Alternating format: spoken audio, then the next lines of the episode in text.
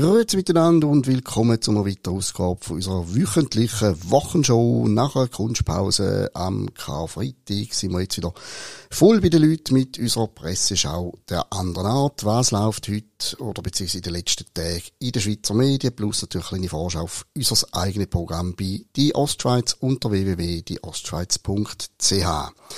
20 Minuten gibt aktuell einem Appenzeller eine grosse Plattform, die natürlich auch verdient hat, der Marius Bär, wo beim Eurovision Song Contest die Schweiz wird vertreten. Und sie haben da ihre internen 20 Minuten Radio-Hosts, äh, 20 Minuten macht ja auch Radio offenbar, äh, haben sie gefragt, ja, wie sieht's aus mit den Chancen von Marius, von, von dem Appenzeller, Original mit der Joe Cocker Stimme und sie sagen sich einig, ihm können einen grossen Wurf gelingen mit seiner Stimme, mit seinem Erscheinungsbild könnte er auch europäisch Wellen schlagen und findet, er hätte grosse Chancen bei dem Wettbewerb. Das ist natürlich zu hoffen, wäre natürlich der Knaller, wenn ein Appenzeller bei dem internationalen Grossanlass irgendwo sogar den Titel holen, wobei wir mit, ja, nicht ganz 50 Jahren Erfahrung als Eurovision Song Contest oder Chance oder Eurovision oder wie auch immer das früher noch geheißen ähm, mit der Erfahrung im Rücken mag erinnern, dass man immer Tendenz haben, zum vorher sagen, mal, mal, ja, es könnte klappen da mal, wir haben einen Top-Titel, vielleicht sind wir es ja,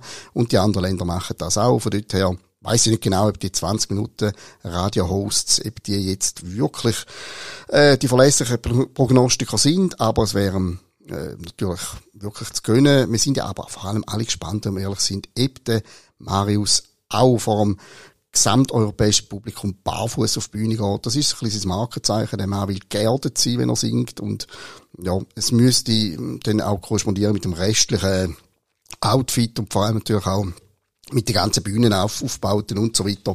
Nackte Füße, das wäre doch immerhin etwas, wo man zu Europa wird darüber reden. Schauen wir mal. Schöne Story noch im St. Galler Tagblatt heute. Dort geht es darum, dass Bermuda-Dreieck in der Stadt St. Gallen, wo ja immer so ein bisschen die Partyzone der Stadt war, darum auch Bermuda Dreieck heisst, mit vielen Bars etc., dass die jetzt inzwischen so ein bisschen den Platz zwei hat, weil sich die meisten Nachtschwärmer inzwischen in der Katharinengasse treffen. Vor allem seit Corona-Massnahmen nicht mehr äh, in Kraft sind, sechs im Bermuda Dreieck ruhig geworden und entsprechend mehr bald sich in der Katharinengasse. Offenbar hat es dort ein paar Bars, die besser züchen und jetzt hat sich das Publikum ein bisschen verschoben. Also alle Leute, die irgendwie äh, heute Abend noch wollen, auf Gas gehen, können ja den Artikel lesen und ein bisschen mehr darüber erfahren, wieso jetzt plötzlich Katharinengasse the place to be ist. Wir verlassen die Ostschweiz. Äh, wir haben ja schon irgendwie fast eine Tradition daraus gemacht, um ein bisschen royal zu berichten weil viele Zeitungen sich einfach immer auf alles stürzen, also um das britische Königshaus geht. Der Blick redet jetzt aktuell vom Skandalbuch The Palace Papers, wo es jetzt eben auch seit dieser Woche auf Deutsch gibt, in der Schweiz erhältlich. Es ist eine Autorin namens Tina Brown, wo Enthüllungen macht über den Buckingham Palast. Ich weiß nicht, wie viele Bücher es schon gibt, wo irgendwelche so Enthüllungen gemacht werden. Ex-Butler, Ex-Chauffeure, Ex-Sicherheitsleute. Jeder schreibt ein Buch, wenn er dann mal den Job nicht mehr hat. Man erfährt da in dem Buch offenbar zum Beispiel, dass der Prinz Charles einen Klobrillentick hätte. Er nimmt immer seine eigene mit auf Reisen ich habe das Gefühl, ich hätte das auch schon gelesen. Ehrlich gesagt, dunkel mir jetzt nicht natürlich vom Jahrhundert.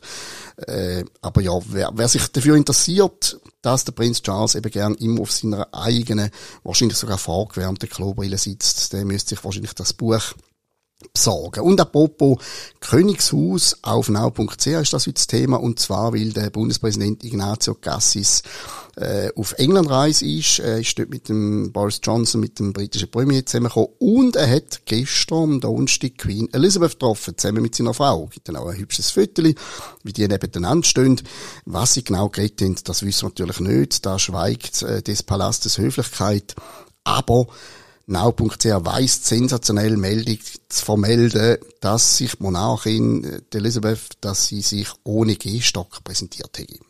Man hätte ja so ein bisschen Gerücht gehabt, dass sie ein bisschen irgendwie, äh, ein bisschen angeschlagen ist und immer öfter so ein bisschen muss Gold werden oder am Stock geht. Aber wenn der Herr Gassis kommt, dann rafft sie sich auf und wirft den Gehstock offenbar in eine Ecke und rennt auf ihn zu.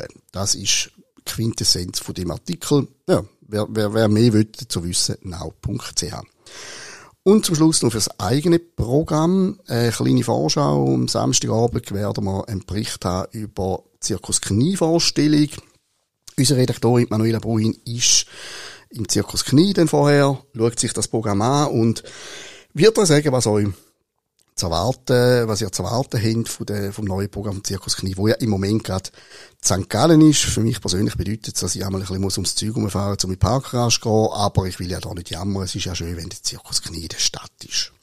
Wir haben zwei Videotalks in dieser Woche für euch bereits am Start. Eins mit dem Marcel Baumer äh, von der Held Group. Er führt das Unternehmen zusammen mit seinem Bruder und im Wirtschaftstag mit dem Remo Daguati redet er über sein unternehmerisches Schaffen und wie es so läuft, wenn man zwei Brüdern zusammen eine Bude managt.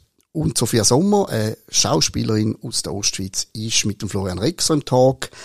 Und sie erzählt, wie das Schauspielerdasein so ist und wie sie zuerst müssen eine ziemlich äh, verhasste Lehre für sie absolvieren, um dann eben irgendwann gleich das machen, was sie wirklich liebt.